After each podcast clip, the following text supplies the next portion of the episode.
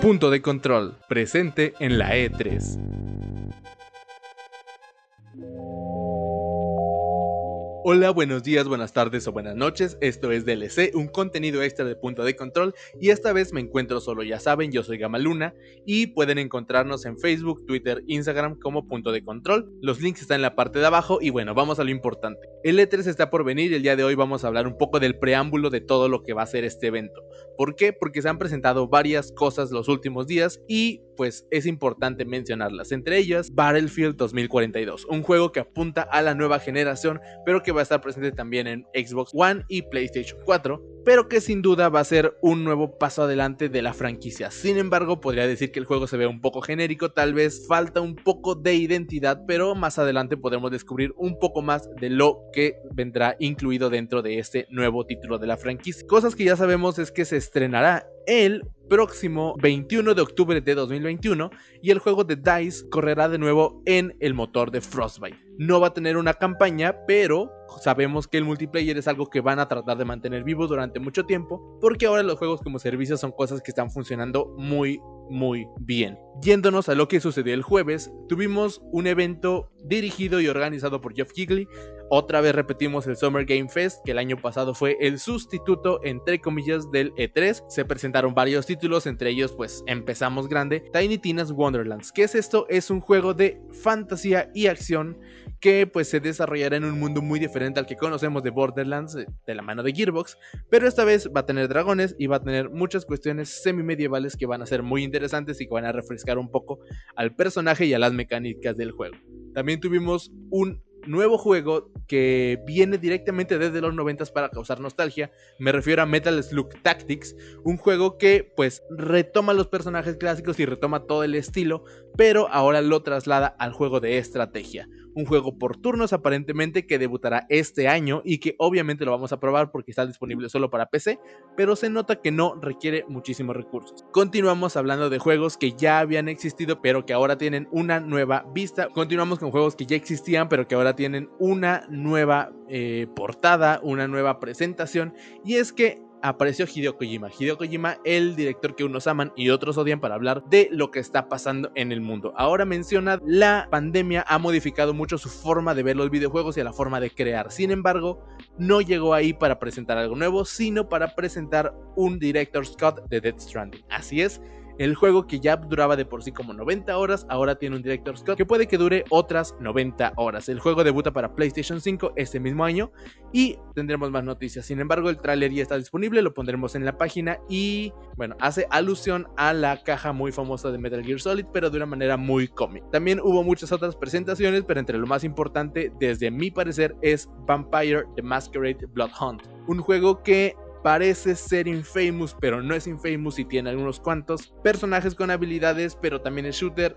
El juego se ve muy interesante, se ve muy sangriento porque obviamente trata de vampiros y debutará también en los próximos meses, así que estén atentos, el tráiler va a estar en la página y si no nos lo tiran, pues se quedará ahí. También de la mano de Bandai Namco viene otro título que ya llevaba bastante tiempo anunciándose, se llama Tales of Arise y pues es otro juego de monas chinas RPG que jugará de forma muy bien sus cartas para poder enamorar a las personas que les encantan los juegos largos, los personajes japoneses y pues las aventuras con muchos numeritos para poder modificar. El juego también debuta finalmente este año y después de muchos trailers y mucha emoción, lo vamos a tener en las consolas, en las actuales en las de nueva generación. No se preocupe. Continuamos con los juegos que están ya cerca del final de Summer Game Fest 2021, la presentación que duró 90 minutos y que por alguna extraña razón empezó muy bien y en el punto medio empezó a tambalear un poco, a ser tal vez un poco aburrida, pero que cierra de manera muy interesante porque si conocen la película Ash vs. Evil Dead, ahora hay un juego que se llama Evil Dead The Game,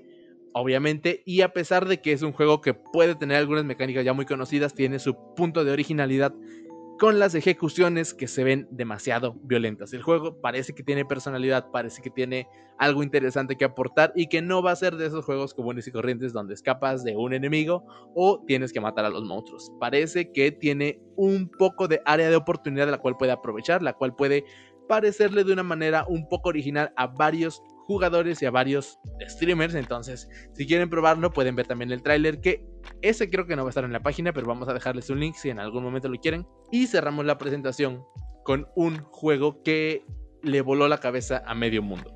Estamos hablando de From Software, que es conocido por presentar Demon Souls y Dark Souls, y pues por colaborar con Activision para desarrollar Sekiro y con Japan Studio y PlayStation para eh, crear Bloodborne. Esta vez presentan un videojuego que se ha esperado por mucho tiempo y que esta vez está de la mano de George R. R. Martin. Estamos hablando de Elder Ring, un juego que se había hablado por mucho, mucho tiempo y que no había mostrado nada en bastantes años. La primera vez que lo vimos fue un teaser en el cual se nos confirmaba que estaba en desarrollo, pero ahora lo tenemos y es 100% real. Y tiene fecha de estreno, podrán disfrutar de ese juego el 21 de enero de 2022. Un juego que sin duda va a ser muy interesante, va a salir para PlayStation 4, va a salir para Xbox One, va a salir para PlayStation 5, Series X, Series S y para PC. Échenle un ojo, el trailer está muy bueno. Ese ya está en la página y espero que lo puedan disfrutar de una forma muy interesante. Ahora vamos a terminar con algunos cuantos anuncios que no fueron de Summer Game Fest ni de ningún evento, pero que creo que es muy importante que lo sepan. Epic Games esta semana y hasta el 17 de junio va a estar regalando Control, el juego de Remedy, que pues es un shooter un poco surrealista en algunos cuantos de sus temas eh, principales de la narrativa y también está regalando tres meses de Discord Nitro. Solo tienen que entrar a la página, iniciar sesión. Si no tienen sesión, registrarse, reclamar ambos, eh, el título y el servicio de suscripción de promoción. Y automáticamente lo tendrán. En el caso de Control, lo van a tener directamente en su biblioteca y lo pueden descargar en el momento que quieran. Yo lo estoy descargando en este preciso momento. Entonces vayan, recuerden que esta promoción de Discord Nitro es para las primeras personas que pues, jamás han suscrito a este, a este sistema que si su cuenta ya tiene bastante tiempo pero jamás han contratado Discord Nitro, pues pueden aplicar. Si ya lo han contratado anteriormente y ahora quieren agarrar la promoción, no van a poder, van a tener que iniciar una nueva cuenta, pero bueno, la decisión es de ustedes. Y una vez más, el día de hoy, viernes, esta mañana, se acaba de confirmar que Star Wars Jedi Fallen Order tiene versión Next Gen de forma gratuita. Si son poseedores de una Xbox One Series S o Series X o un PlayStation 5, pueden descargar de forma completamente gratuita una actualización que mejorará el framerate, la resolución, las texturas y muchas otras cuestiones como HDR. Si ustedes no tienen el juego pueden comprarlo en su plataforma favorita y ya van a tener el upgrade completamente gratuito, entonces no se preocupen. Creo que eso es todo. Recuerden que toda esta semana vamos a estar subiendo contenido sobre el E3 y sobre cualquier otro anuncio que se haya presentado a lo largo de estos días. Yo fui Gamaluna y hasta luego.